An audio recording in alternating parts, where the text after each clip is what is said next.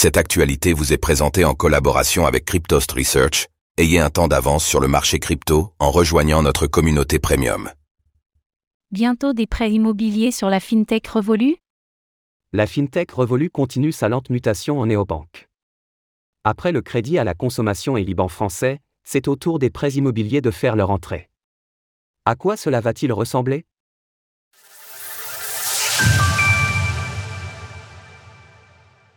Des prêts immobiliers sur Revolu. Les crédits pour les achats de biens immobiliers ne seront bientôt plus l'apanage des grandes banques. La FinTech Revolu vient en effet d'annoncer l'arrivée prochaine de prêts immobiliers. À l'origine application de paiement, de chat, de réservation, mais aussi de trading de crypto-monnaies, la FinTech a recentré ses offres ces dernières années. Ce sont maintenant les services bancaires qu'elle brigue, en misant sur sa facilité d'utilisation. Depuis le printemps dernier, les utilisateurs situés en France peuvent déjà avoir des IBAN français. Les prêts à la consommation ont également été débloqués pour les clients. Mais les prêts immobiliers sont une autre affaire et montrent l'ambition de celles qui se rêvent désormais en néobanque capable de proposer tous les services du secteur bancaire classique. Pour ce faire, la FinTech a embauché à tour de bras depuis un an, en doublant ses effectifs. Ce sont désormais 7000 salariés qui travaillent pour Revolu. Et parmi les nouvelles recrues, 80% planchent sur les comptes clients et la lutte contre la fraude. Objectif 100 millions de clients et une présence mondiale. En France, Revolu jouit d'un succès notable, elle dénombre 100 000 inscriptions par mois.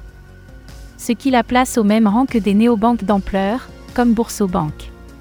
Elle dispose actuellement de plus de 30 millions de clients dans le monde, dont 2,5 millions dans l'Hexagone. La nouvelle devrait en tout cas avoir l'effet d'un coup de tonnerre dans le monde fermé des fintechs et des néobanques. Ces dernières sont en effet souvent adossées à des colosses du secteur bancaire. Mais ce n'est pas le cas de Revolu, qui montre que sa stratégie d'avancée rapide fonctionne pour l'instant. La contrepartie de tout cela, c'est une certaine frilosité en termes de crypto-monnaie. L'entreprise, qui communiquait souvent sur ce sujet à une époque, a marqué une distance avec le secteur. En juillet, elle avait délisté des crypto-monnaies majeures, le Matic de Polygon, l'ADA de Cardano, ainsi que le SOL de Solana. Un mois plus tard, elle annonçait qu'elle stoppait ses services liés aux crypto-monnaies aux États-Unis, face à un contexte réglementaire incertain. Qu'on se le dise donc, Revolu est désormais avant toute une banque. Retrouvez toutes les actualités crypto sur le site cryptost.fr.